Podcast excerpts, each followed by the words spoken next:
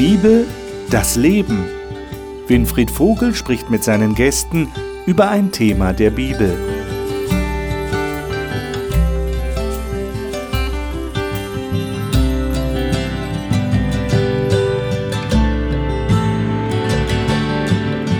Hier reden wir über die Bibel. Wir haben biblische Themen, die wir diskutieren in dieser Talkrunde im Fernsehen. Und ich freue mich, dass die Gäste da sind und wir reden heute über ein Thema, das eigentlich im Rahmen des Themas, das wir schon seit einigen Wochen hier besprechen, vielleicht auf den ersten Blick ungewöhnlich scheint. Es geht um Jesus. Was hat das mit dem Thema zu tun, das wir besprochen haben? Da geht es um das Thema Haushalterschaft. Wie gehe ich mit den Ressourcen um, die ich bekommen habe? Wie gehe ich mit Besitz und Geld um? Aber wir haben in den letzten Sendungen schon immer wieder festgestellt, es geht nicht nur um Geld. Es geht um eine ganze Lebensphilosophie. Und jetzt geht es eben darum, dass für Christen in Jesus alles zusammengefasst ist. Und ich kann eigentlich nicht ohne Jesus mit dem richtig umgehen, was ich bekommen habe, was ich anvertraut bekommen habe. Welche Position hat Jesus überhaupt? Wer ist er? Und welche Position hat er in meinem eigenen Leben? Diese Frage wollen wir gerne in einer Sendung, die die Bibel das Leben heißt, besprechen. Und ich freue mich, dass die Gäste hier sind. Die darf ich Ihnen jetzt vorstellen. Ronja Wolf ist Sozialpädagogin und berät Flüchtlinge in einem Bildungszentrum. Nebenbei lernt sie Dari, eine Sprache in Afghanistan, und sie hält gerne Predigten in verschiedenen Kirchengemeinden. Was sie mit Gott erlebt, erzählt sie in ihrem Blog himmelauferden.info.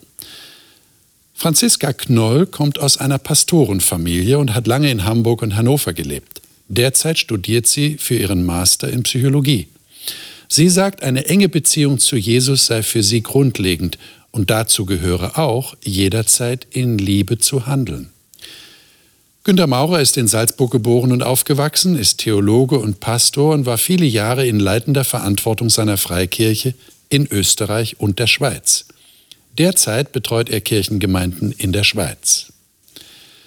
Marcio Gonçalves kam mit sieben Jahren von Brasilien nach Deutschland, hat später in Brasilien Pädagogik und Mathematik studiert und ist heute Lehrer am Schulzentrum Marienhöhe in Darmstadt, er sagt, er finde die Bibel spannungsgeladen und teilweise komplex, aber faszinierend.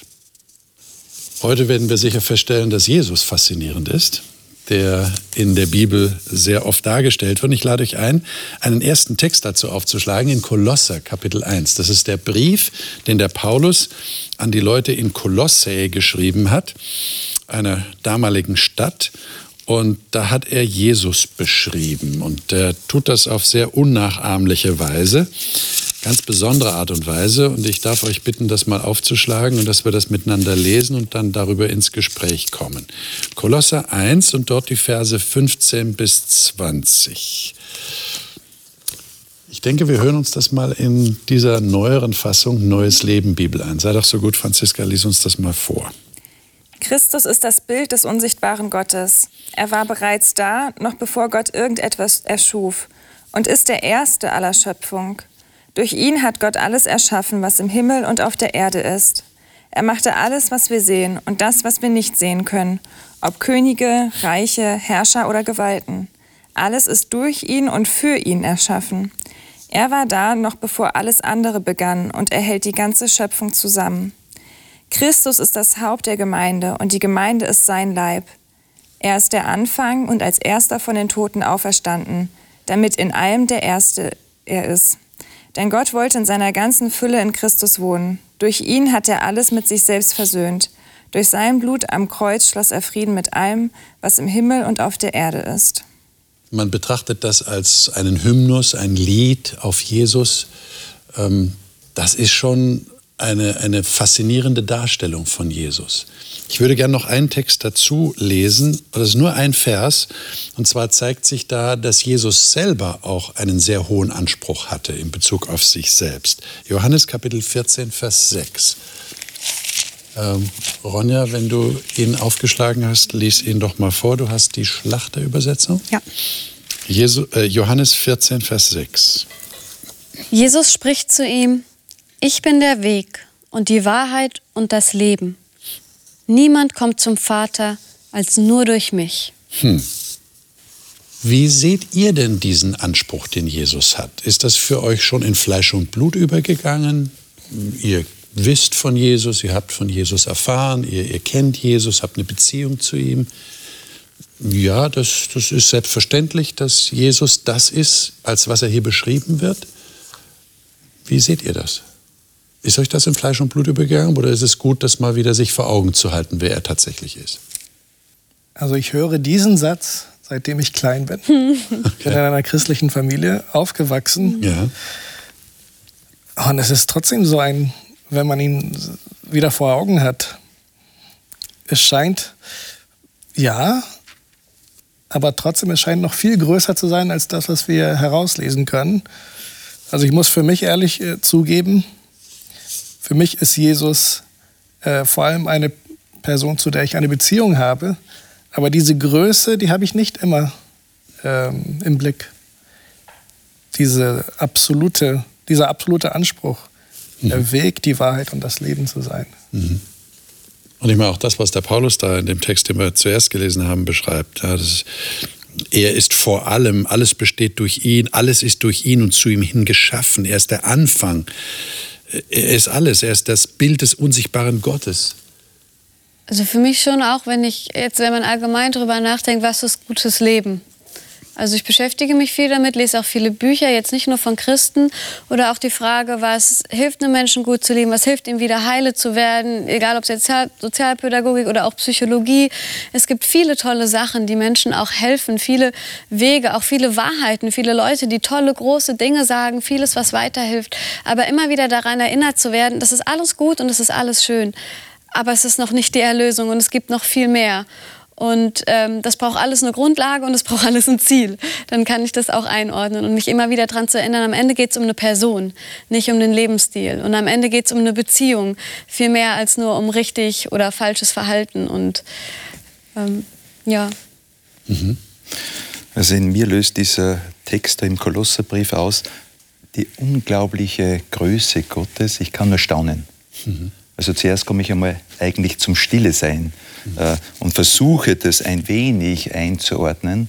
Und dann plötzlich kommt es aus dieser Größe dann in die Nähe, mhm. zur Versöhnung hin. Also das ist etwas, was mich fasziniert an Jesus. Mhm. Und auch nur durch diese Versöhnung haben wir dann quasi die Verbindung auch zu dem Anspruch von Jesus, nur durch mich kommt ihr zum Vater. Mhm. Ähm, weil nun mal er als einziger quasi diese Vermittlerrolle oder ja einfach übernommen konnte überhaupt und am Kreuz das geschaffen hat, dass quasi Himmel und Erde da wieder so, ein, so einen Ansatzpunkt haben, ähm, was sonst einfach nicht funktionieren würde und das hat kein anderer getan. Und deshalb haben wir eben auch nur durch Jesus eben diesen Zugang zum Vater. Und das ist schon auch das, was uns von anderen Religionen unterscheidet. Also ich kann aus allen Religionen was mitnehmen und ich habe viel von anderen gelernt.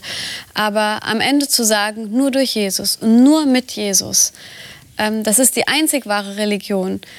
Das ist nicht selbstverständlich und das ist auch nicht unbedingt immer ähm, ganz einfach. Aber das ist für mich der Lackmustest. Geht es hier am Ende um Jesus oder haben wir irgendeine andere Theorie, was uns hilft? Und ähm, jede mhm. andere Theorie ist hiermit die falsche. Ich meine, du deutest schon an, dass das auch anstößig ist. Ja, ja das ist ein Absolutheitsanspruch. Einer, einer multikulturellen und multireligiösen Gesellschaft, in ja. der wir heute leben, dass da jemand kommt, nicht, die, diese Christen, und sagen also nur durch Jesus. Und wenn du Jesus nicht hast, dann hat alles andere keinen Sinn. Und ich bin schnell auch in Versuchung zu sagen, das sind doch Menschen, die leben doch auch gut. Natürlich. Und die leben doch auch in ihrer Religion, die beten doch genauso zu Gott wie ich. Ich arbeite viel auch mit Muslimen zusammen. Und das ist ganz toll. Ich kann von vielen Menschen lernen. Manche Menschen sind viel freundlicher und viel geduldiger noch als ich, um Vielleicht zu sagen. sogar manchmal geistlicher als ja, auch genau. Und auch der, dieser Respekt vor Gott, die Ehrfurcht, die Wertschätzung, gerade im Islam, finde ich, dass ähm, gibt es Menschen, die da wirklich Tiefgang haben, wo ich viel von mitnehmen kann. Und trotzdem zu sagen, ja, aber es geht um Jesus und er wird mich erlösen und nur er alleine. Er ist das, was ich brauche und alles andere nur damit, aber sonst nicht. Ich meine, wenn man jetzt darüber nachdenkt, und wir merken ja gerade, es hat offensichtlich auch mit verstandesmäßiger Erkenntnis zu tun, nicht nur mit einem guten Gefühl, das ich Jesus gegenüber habe. Aber was berechtigt denn Jesus zu diesem Anspruch, wenn wir schon an dem Punkt sind? Den Anspruch, den er erhebt und den du gerade formuliert hast, nur durch Jesus. Ja, wir behaupten, er ist Schöpfer und das ist eine Gotteslästerung für den Rest der Welt, der an, äh, zu den monotheistischen Religionen gehört. Ja. Wir sagen, Jesus ist Gott. Ja. Das ist der Unterschied zwischen uns. Und das ist sein Anspruch und das ist seine Berechtigung. Dann auch zu sagen, ich bin der Weg, die Wahrheit und das Leben. Ja. Er sagt ja gleich schon im nächsten Vers, wenn ihr mich erkannt habt, so werdet ihr auch meinen Vater erkennen. Mhm. Und es sind ja diese Sätze, die ihn nachher große Probleme bereitet haben. Das heißt, nicht nur in der multikulturellen Gesellschaft, in der wir heute leben, war das problematisch, sondern schon damals, damals. unter den Juden ja. war das ein großes Problem, dieser Anspruch. Vielleicht auch aus diesem Respekt heraus. Er sagt, er sei wie Gott oder er ist sogar Gott. Wer kann sowas schon sagen? Das ist also ein großer Anspruch. Mhm. Jetzt, du hast schon angedeutet, da kommt auch etwas sehr Persönliches auf dich zu, sagst du. Mhm.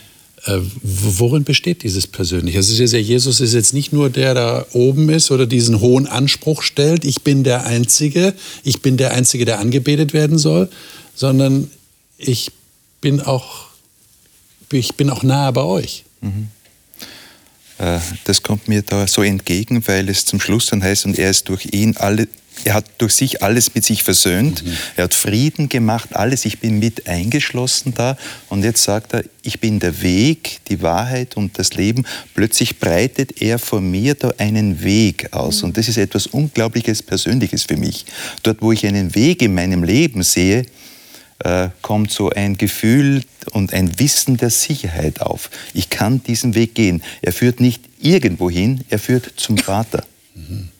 Und das ist etwas Tolles und ruft mir gegenüber auch aus, bleib auf dem Weg, schau aus nach dem Weg. Es ist nicht irgendwo ein Weg, der gebaut worden ist, sondern es ist die Person, mhm. Jesus Christus.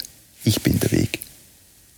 Wie ist es euch denn gegangen, als ihr ich weiß nicht, ob ihr den Zeitpunkt oder den, die, die, wirklich den, den Tag und die Stunde benennen könnt, manche können das ja, als ihr eine Beziehung zu Jesus bewusst begonnen habt.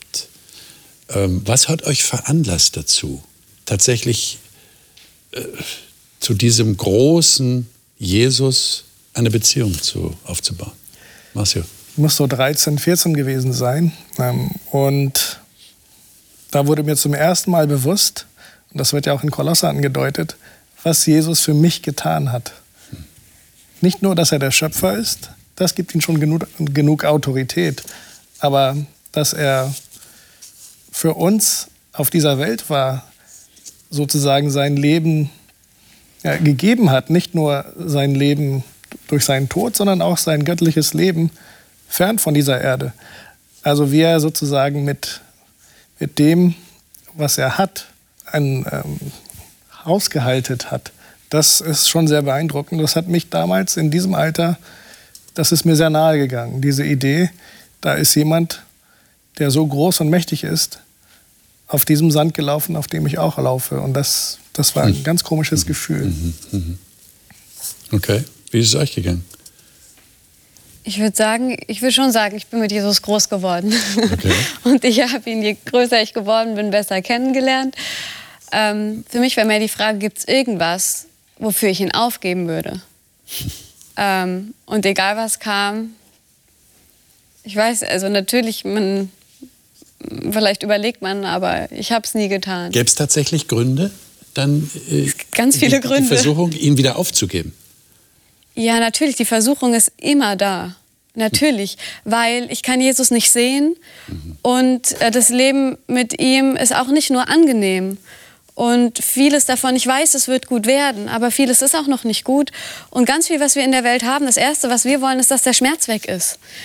Einfach nur das momentane Glücksgefühl. Wir, sind, wir denken gerne nur für heute.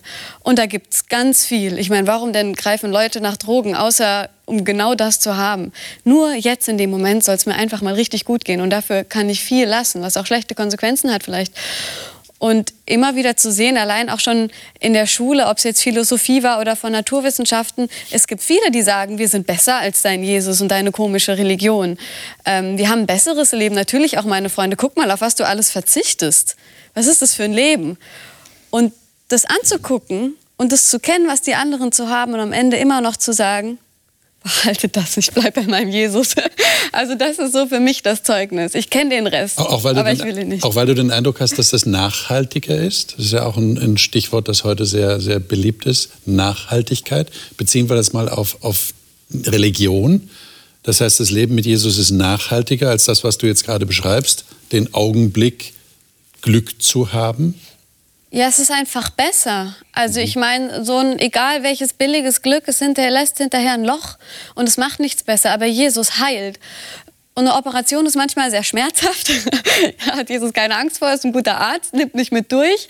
Ähm, aber ich habe von ihm so viel gelernt und er hat mich so viel verändert. Und ähm, ich habe bei ihm so viel, so viel Frieden und so viel Glück und so viele Versprechen. Ähm, er hat mir gesagt, er will mir geben, was mein Herz sich wünscht. Und ich habe das damals in so einem kleinen Bilderrahmen von meiner Uroma geerbt, diesen Bibeltext. Er steht bis heute neben meinem Bett. Und ich habe gesagt, wenn du das machen willst, dann nimm alles, was ich habe. Dann komme ich mit. Und das hat mir noch niemand anders versprochen. Ist das das, was der Paulus in Galater 2 sagt? Lesen wir mal diesen Text. Ein krasser Text. Und ich würde mich interessieren, was ihr meint, ob das, was Ronja jetzt gerade beschrieben hat, dadurch zum Ausdruck kommt. Äh, Galater 2, 19 bis 20. Äh, Marcio, sei doch so gut und du hast die Luther 2017. Lies doch mal diese beiden Verse. Fast da.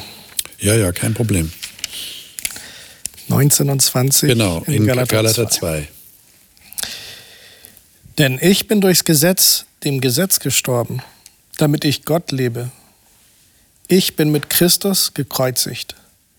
Ich lebe doch nicht doch nun nicht ich, sondern Christus lebt in mir. Denn was ich jetzt lebe im Fleisch, das lebe ich im Glauben an den Sohn Gottes, der mich geliebt hat und sich selbst für mich dahingegeben. Hm. Ihr versteht, was ich jetzt fragen will. Was heißt das, mit Jesus gekreuzigt zu sein? Das hört sich ja nicht so leicht an. Du hast gerade beschrieben, da gibt es auch Dinge, die vielleicht nicht so leicht sind. Ist es das?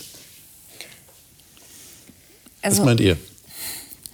Ich habe bisher hatte ich den Text immer so verstanden, dass es so darum geht, seine alten schlechten Gewohnheiten und Leidenschaften und so das, was man irgendwie als ja, nicht christliches Leben oder so ähm, bezeichnen würde, dass man das quasi ablegt und kreuzigt, in dem Fall dann vielleicht auch Sachen, die einem wertvoll waren, abgibt und das so quasi ähm, hinter sich lässt und dadurch so dann mit Jesus lebt. Und ich bin aber jetzt ähm, eher zu der Überzeugung gekommen, dass ich das auch total wörtlich verstehen kann.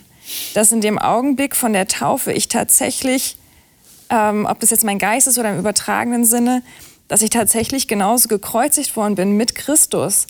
Hm. Und das, also mich hat das so von allen Zweifeln auch befreit in dem Moment, dass ich sagen kann, hey, ja, so wie ich mit meiner menschlichen Natur bin, das verurteilt mich wirklich zu Tode. Es ist wirklich schlimm. Und, und ich kann mit allem Bemühen, kann ich das Gesetz nicht erfüllen. Aber ich bin mit der Taufe, bin ich gekreuzigt worden. Und, und ich bin aber wieder auferstanden. Und, und nehme das jetzt, auch wenn das vielleicht theologisch nicht ganz richtig ist, ist, ist es mir egal. Ähm, weil das mich von diesen ganzen Zweifeln befreit hat, bin ich jetzt errettet oder bin ich nicht errettet. Mhm. Ähm, von daher, ich, ich nehme es wörtlich. Okay, okay. Wie geht's euch, Marcio? Für mich klingt da eher, immer so ein bisschen eher die Gnade Gottes durch. Das heißt, der, für mich steht Christ, ich bin mit Christus gekreuzigt, denke ich daran, dass er gekreuzigt wurde, auch für mich. Mhm. Und das heißt, ähm, dadurch, dass er das erleiden musste, muss ich das nun nicht erleiden. Das deshalb, also so verstehe ich das hier, dass ich mit Christus gekreuzigt bin, dass er sozusagen für mich gestorben ist und jetzt auch in mir leben möchte. Das heißt, dass die, wenn ich das annehme als Gnadengeschenk, als Gabe Gottes, ähm, dass ich dann äh, automatisch so werden möchte wie er und ihn in mir wirken lasse und vielleicht selbst anfange, so zu agieren, wie er damals gehandelt hat.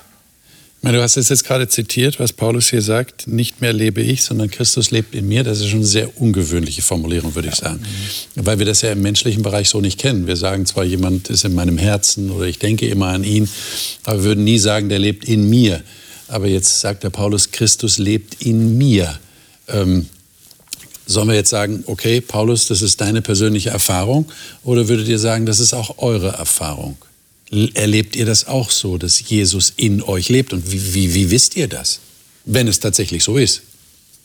Im Johannesevangelium geht Jesus noch auf das ein, dass er sagt, ich lasse euch nicht als Weisen zurück, ich komme zu euch. Und er spricht vom Heiligen Geist auch. Okay. Ja? Das heißt also, Gott ist wirklich so nahe dann in mir.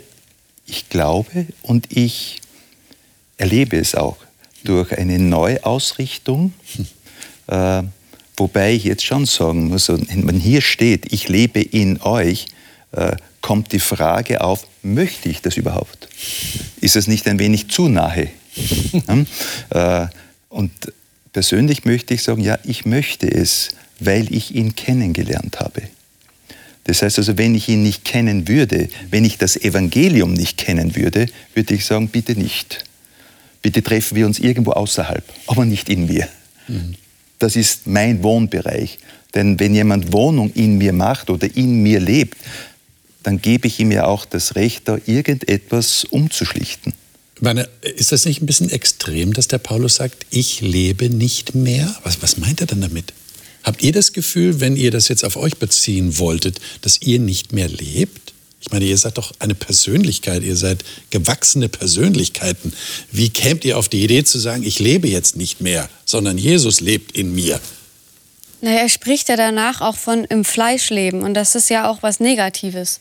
Zu sagen, diese alte Person in mir, mhm. mit all, mit Wut, mit Selbstsucht, mit vielleicht Hass oder Gleichgültigkeit, ähm, ich will nicht mehr, das, das bin ich aber, aber ich will so gar nicht leben.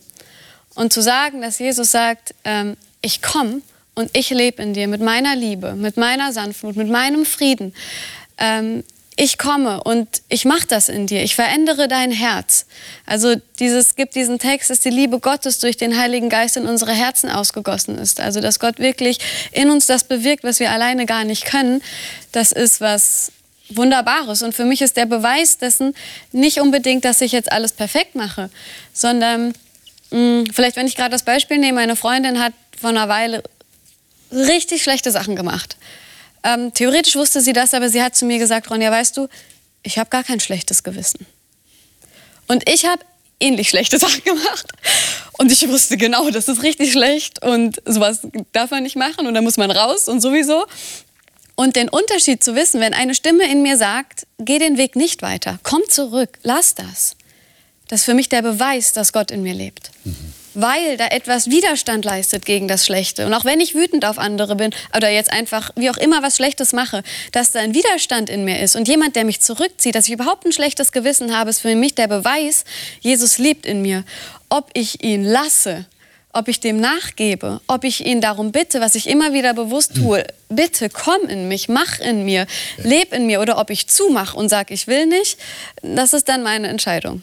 Aber es ist ein großes Angebot. Also ihr würdet sagen, dass es ebenso wenig automatisch wie eine Beziehung unter Menschen automatisch funktioniert, mhm. sondern das ist etwas, wofür man sich immer wieder neu entscheiden muss. Mhm.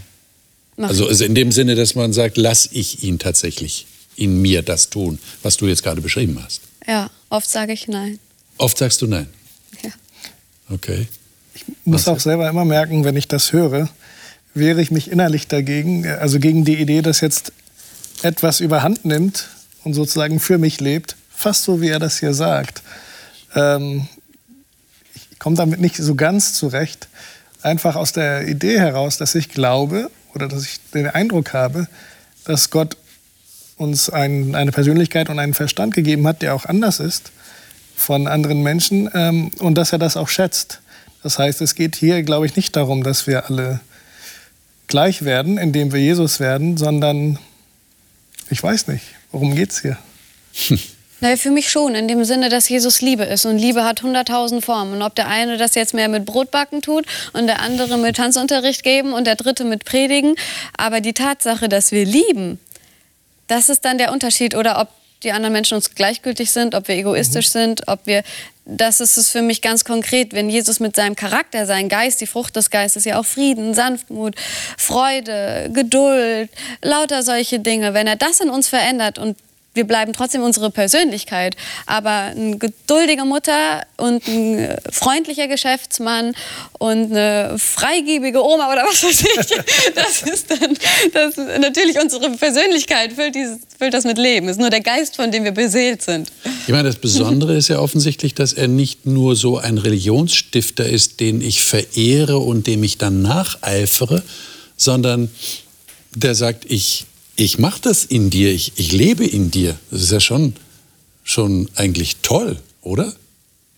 Und ihr sagt, dass ihr das tatsächlich so erlebt. Also ihr könnt sagen, ja, das ist tatsächlich so. Da, da, da passiert was in mir. Das ist nicht nur ein Nacheifern, ich will so werden, aber, sondern da, da passiert tatsächlich was innen drin. Äh, Günther. Ich denke, dass das Wissen um die Gegenwart okay. enorm viel bewirken kann. Äh, auch in Bezug auf Angst, wenn ich äh, nicht alleine bin, gibt es unglaubliche Zuversicht und Mut, auch schwierige Wegstrecken zu gehen. Und da spricht er mir zu, er ist in mir. Da gibt es keinen Augenblick, keinen Moment, wo ich alleine wäre. Das ist etwas enorm Großes. Und äh, mit wem wir zusammen sind, das formt auch uns, das prägt uns. Mhm. Habe ich auch gerade dran gedacht. Also einmal das, wie ich bestimmte Verhaltensweisen, Worte oder manchmal sogar Gestiken übernehme von Leuten, mit denen ich viel zusammen bin. Und gleichzeitig, je mehr ich jemanden liebe, desto mehr denke ich ja auch in seinen Gedanken oder frage mich, was ihm gefallen würde oder habe ihn ständig bei mir innerlich und überlege, was ich jetzt machen würde, wenn derjenige da ist. Und wir finden das, also selbst jetzt auch so im Hohelied, ich bin meins und mein und er ist dein und, und also ich kenne das jetzt auch aus der persischen ähm, Poesie so ein bisschen, wenn ich an Rumi denke. Äh, mein Geliebter lebt in mir und ich in ihm. Also wenn man da richtig reingeht, wo es wirklich emotional wird, wo es auch leidenschaftlich wird, wo der andere mir alles bedeutet und mehr als die ganze Welt, ähm, da ist das für mich dann wirklich so vom Herzen raus. Hm. Interessant. Ich würde gerne noch zwei Texte mit euch lesen, die hängen zusammen, die sagen was ganz Ähnliches, aber wir lesen mal beide. 1. Äh, Johannes 2, 1 und 2 und dann danach dann Hebräer 4, 14 bis 16. Aber lesen wir erstmal 1. Johannes 2, 1 und 2. Äh, Franziska, darf ich dich mhm. noch mal bitten, das zu lesen? Die ersten beiden Verse in dem Kapitel. Mhm. Meine Kinder, ich schreibe euch das, damit ihr nicht sündigt. Aber wenn es doch geschieht, dann gibt es jemanden, der vor dem Vater für euch eintritt. Jesus Christus, der vor Gott in allem gerecht ist. Er ist das Opfer für unsere Sünden. Er tilgt nicht nur unsere Schuld, sondern die der ganzen Welt. Mhm. Und dann Hebräer 4. Günther, darf ich dich bitten, mal diese Verse zu lesen? 14 bis 16, Hebräer 4. Weil wir denn nun einen großen Hohenpriester haben, Jesus, den Sohn Gottes, der die Himmel durchschritten hat, so lasst uns festhalten an dem Bekenntnis. Denn wir haben nicht einen hohen Priester, der nicht könnte mitleiden mit unserer Schwachheit, sondern der versucht worden ist in allem wie wir, doch ohne Sünde. Darum lasst uns hinzutreten mit Zuversicht zu dem Thron der Gnade, damit wir Barmherzigkeit empfangen und Gnade finden zu der Zeit, wenn wir Hilfe nötig haben. Mhm. Der Hebräerbrief ist ja geschrieben auch sehr stark in Erinnerung an das, was im Alten Testament passiert ist beim Volk Israel. Das heißt, hoher Priester war für die Leute, die das gelesen haben, sehr vertraut. Das war der erste Priester im Heiligtum, im Tempel. Der war derjenige, der wirklich zwischen dem Volk, zwischen den Menschen und Gott stand, der Opfer gebracht hat, der am Versöhnungstag, an diesem großen Versöhnungstag einmal im Jahr, dem Volk die Versöhnung ausgesprochen hat, die von Gott kam. Und jetzt wird Jesus als dieser hohe Priester beschrieben. Oder in 1. Johannes 2 haben wir gelesen, Beistand. Oder du hast, glaube ich, gelesen, eingetreten für, er tritt für uns ein. Was macht das mit euch, dass Jesus diese Funktion hat?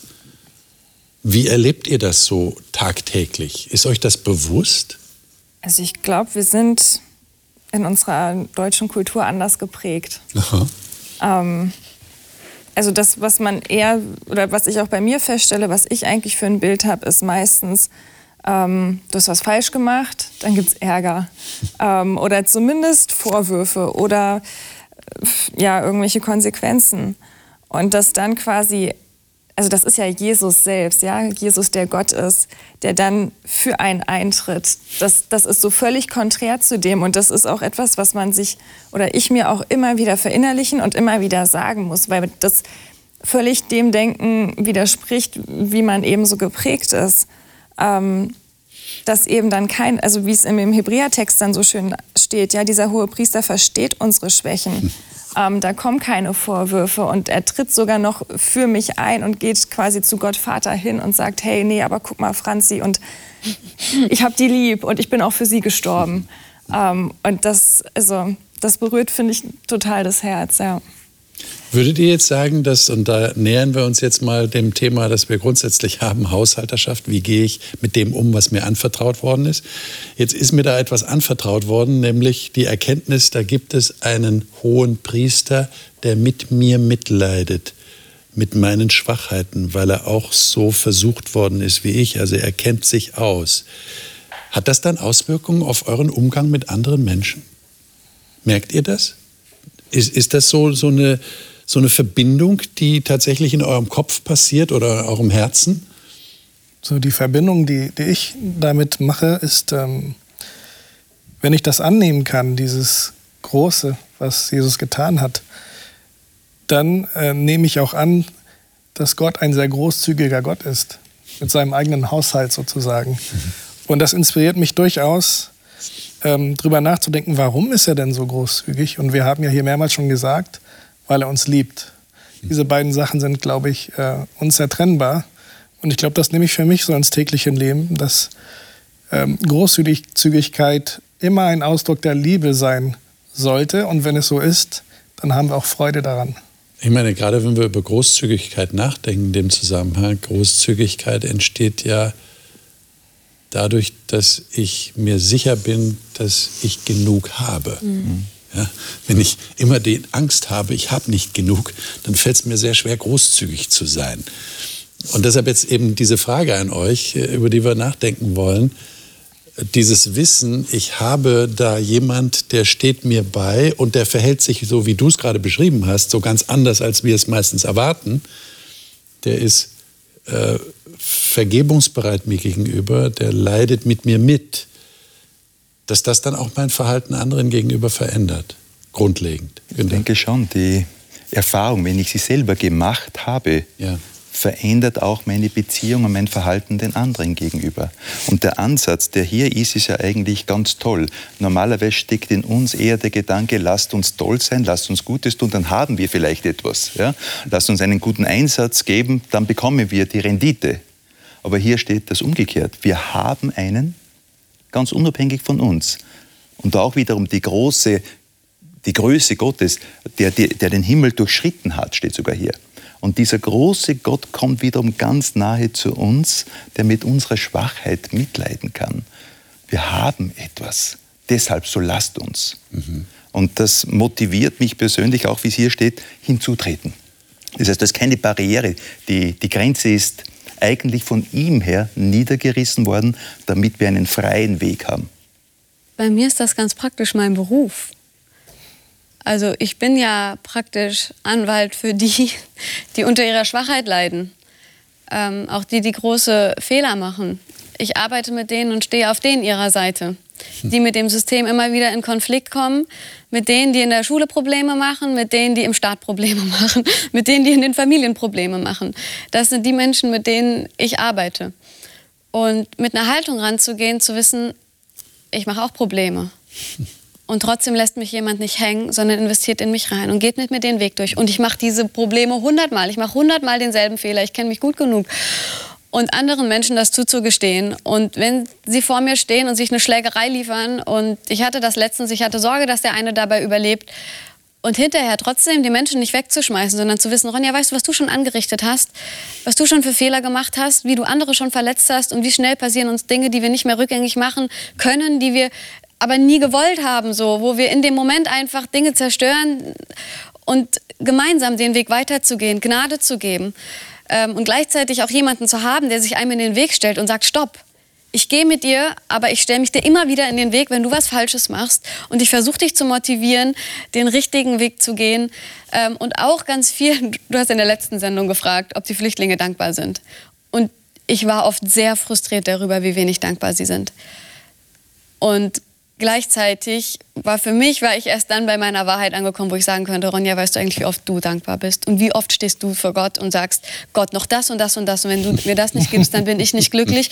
Und zu wissen, diese Menschen die haben Schmerzen. Und in Schmerzen sehen wir auf das, was uns fehlt. Und wie bin ich in meinen Schmerzen? Ganz genauso, überhaupt nicht anders. Ich stehe nicht über den anderen. Und das ist die Motivation, mit der ich in meinen Beruf gebe, zu wissen, so wie Gott mir, so ich dir. Aber ständig muss ich zu Gott kommen und das wieder zu erleben, sonst geht mir die Motivation nämlich ehrlich gesagt aus. Ich meine, das ist ja sehr wichtig, was du sagst. Jetzt kommt mir gerade der Gedanke, warum fällt es uns eigentlich so schwer als Christen? Das ist meine Beobachtung auch untereinander so miteinander umzugehen, mit diesem, wo, wo da der Hebel umgelegt wird, ja? wie du es gerade beschrieben hast, dass du dir plötzlich dessen bewusst wirst, dass du ja auch empfängst Verständnis und Vergebung für das, was du falsch machst. Äh, warum, ähm, ich weiß nicht, ob ihr darauf eine Antwort habt, warum streiten sich Christen dann in Kirchengemeinden häufig? Was ich so bemerkt habe für mich in meinem Heimatland Brasilien, äh, auch was die Großzügigkeit angeht, ist, oft sind die Menschen, die am wenigsten haben, materiell, die, die am großzügigsten agieren. auch in diesen äh, Streitfragen ähm, sind sie oft gar nicht so daran interessiert, sondern ähm, ja, sie wollen diese Liebe leben. Ich glaube, das ist das, was sie an die Kirche äh, bindet. Weniger die Idee, dass man eine gewisse Wahrheit hat, die man verteidigen muss vielleicht. Und daher kommen, glaube ich, viele Streitereien. Die Idee, dass man Gott oder seine Wahrheit verteidigen muss, sondern dass man versucht, diese Liebe einfach täglich auszuleben. Ja, das ist eine Hoffnung. Dass, dass Würdet ihr daraus jetzt die Schlussfolgerung ziehen, lass uns weniger haben, damit wir uns auf das Wesentliche, nämlich auf Jesus konzentrieren? Und auf den richtigen Umgang miteinander? Ich muss sagen, persönlich habe ich da eine radikale Meinung. Nämlich, äh, ich, ich glaube, ich will nie und nimmer materiell reich werden. Ähm, ich glaube, das würde mir gar nicht gut tun. Mhm. Ich finde es gar nicht so schlecht, die Idee, dass man mit weniger tatsächlich eine größere Lebensqualität erlangen kann. Ich glaube schon, dass da was dran ist. Auch wenn es ein bisschen radikal klingt. Ich würde nie und nimmer, also ich habe mir sogar ein Limit gesetzt wenn ich irgendwann mal so viel habe, muss ich das wieder loswerden, weil ich sonst, mhm. glaube ich, nicht mehr ich selber sein kann, weil das Leben dann zu komplex wird. Und, und, und der Fokus würde dann möglicherweise nicht mehr. Ist, ist das so ein Ablenkungsfaktor, würdet ihr sagen? Jetzt sind wir richtig im Thema Haushalterschaft. äh, wenn ich viel habe, ist ja relativ, haben wir schon festgestellt. Aber wenn ich viel habe, dann, dann ist die Gefahr sehr groß, dass ich abgelenkt bin, dass meine Gedanken sich darum drehen, wie ich das entweder behalten kann oder wie ich noch mehr kriegen kann. Und dann, dann ist Jesus, ja, es geht um Jesus, ist Jesus mehr so im Hintergrund? Kann das passieren? Kann passieren, ja. Äh, wobei auch hier steht, auch in Jesus haben wir etwas und da merken wir, da ist ein gewisser Konkurrenzkampf. Mhm. Was macht Platz in meinem Leben? Ja. Äh, was gibt mir die Orientierung? Was ja. sind die Prioritäten? Es braucht eine bewusste Entscheidung. Ja. Und es muss mir wirklich das, das tolle Angebot äh, von Gott äh, immer wiederum neu bewusst gemacht werden. Das Evangelium habe ich nicht ein für alle Mal gehört und verstanden. Es muss immer aufgefrischt werden. Und ich muss immer neu staunen können über Gott, gerade wenn ich solche Erlebnisse habe. Jetzt bin ich schon wiederum. Aber es ist gut, es gibt einen Weg. Wenn ihr Hilfe nötig habt, kommt. Mhm. Ja? Und das ist eigentlich täglich der Fall. Aber ihr würdet sagen, trotzdem äh, verändert sich da was auf die, auf die Länge der Zeit gesehen? Also äh, dieser Jesus wird euch so wertvoll, auch durch die Erfahrungswerte, die ihr mit ihm habt, dass ihr, je länger es dauert, umso lieber dranbleiben wollt an ihm? Kann man das so sagen? Oder würdet ihr sagen, nee, ich muss mich jeden Tag neu dafür entscheiden, weil ich jeden Tag in der Versuchung bin, ihn aus den Augen zu verlieren, weil die anderen Dinge eben so wichtig sind? Ja, schon auch. Also für Letzteres. mich ist, ich, also ich meine, gut, ich bin jetzt knapp 25 und ich kenne Gott schon eine ganze Weile und ich habe wahnsinnig viel gelernt. Ähm, aber mein Herz ist das gleiche geblieben. Mhm. Und ich weiß, dass wenn ich mit Gott lebe, dann kann ich ein wahnsinnig toller Mensch sein. Je mehr Platz ich Gott mache in meinem Leben. Aber ich brauche mein Herz nur zumachen und ich bin genau derselbe Mensch wie vorher. Und das ist für mich erschreckend zu sehen, dass die Abgründe, für wenn ich alleine bleibe ohne Gott, nicht besser werden. Ich bin noch genauso abhängig wie er und ich bin noch genauso versuchbar wie vorher. Und ähm, ich fand, mein am erschreckendsten ist, wenn man die Geschichte von Israel liest, die wirklich alles mit Gott erlebt haben, die größten Wunder. Und es hat ihnen überhaupt gar nichts geholfen, um bei ihm zu bleiben. Es hat eine Minute gebraucht und sie haben ihn wieder gehen lassen. Und zu merken, ich stehe in dieser Versuchung. Es gibt Momente, da nehme ich wahr, dass Jesus alles ist, dass er wirklich alles für mich bedeutet. Aber ich bin gut, Jesus vergleicht uns mit Schafen und ihn mit einem Hirten. Ich bin manchmal blind und ich bin dumm und ich bin triebgesteuert und ich will mit der Herde mit und ich will Futter haben. So. Aber was würdet ihr sagen, was ist jetzt der beste Tipp, den ihr geben könntet, anderen dran zu bleiben? Diesen Jesus im Fokus zu behalten, weil er so entscheidend wichtig ist. Die größte Person, die es im Universum gibt. Wie bleibt ihr dran? Was ist so, so ein ganz kurzer Tipp zum Schluss? Ich schaue mir jeden Tag an, was ich brauche und was er mir gibt. Und dann zähle ich das auf. Okay. Was sagen die anderen? Ich versuche meine Beziehung zu Jesus durch meine Beziehung zu anderen Menschen zu leben. Das heißt, okay. bewusst mit den anderen Menschen, in meinem Fall oft Schüler, ähm, hm. das auszuleben, das hält mich näher an Jesus. Okay. Und wenn ich zu lange alleine bin, ist es nicht so gut. Ich für mich äh, sehe die größte Hilfe, indem ich das, was in mir brennt, weitergebe. Okay.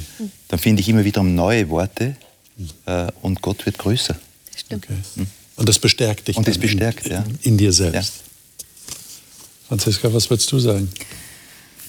Welchen Tipp würdest du geben? Wie bleibst ja, du dran? Ich glaube, also bei mir persönlich ist es tatsächlich einfach nur das Gebet. Einfach nur mit Jesus zu reden mhm. und ähm, gar nicht so sehr machen und irgendwie, oh, ich muss doch jetzt Andacht und aufschlagen und abarbeiten oder irgendwie so, sondern einfach mit Jesus tatsächlich zu reden und im Kontakt zu sein. Liebe Zuschauer, haben Sie vielleicht da was mitnehmen können, äh, wie Sie an Jesus dranbleiben? Äh, wir hoffen, dass wir irgendwie deutlich machen konnten durch das Gespräch, das wir hier geführt haben und durch die Bibeltexte, die wir gelesen haben, wie wichtig dieser Jesus ist und wie groß er eigentlich ist und dass er das Entscheidende ist über allem anderen, über allen anderen Personen, dass er tatsächlich Gott ist und dass er der Weg ist, der einzige Weg. Das ist der Anspruch, den er erhebt. Und da ist eine Entscheidung notwendig. Wir wünschen Ihnen von hier aus, aus dieser Gesprächsrunde, dass Sie das verinnerlichen können und vor allem auch im Sinne der, der guten Verwalterschaft, so würde die Bibel das nennen, es anderen weiterzugeben, weil man eine Verantwortung spürt. Ich will das nicht für mich behalten, ich will es anderen weitergeben. Das nächste Mal werden wir über kluges Haushalten zu reden haben.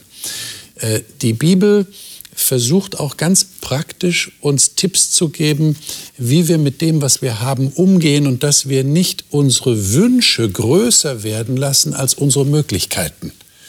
Das hat auch mit Schuldenmachen zu tun. Wir werden auch darüber reden. Wir sind keine Finanzberater, aber wir können von der Bibel her, glaube ich, schon einiges dazu sagen. Wird sicher spannend und interessant. Seien Sie auf jeden Fall dabei. Bis dahin auch heute wieder alles Gute für Sie persönlich.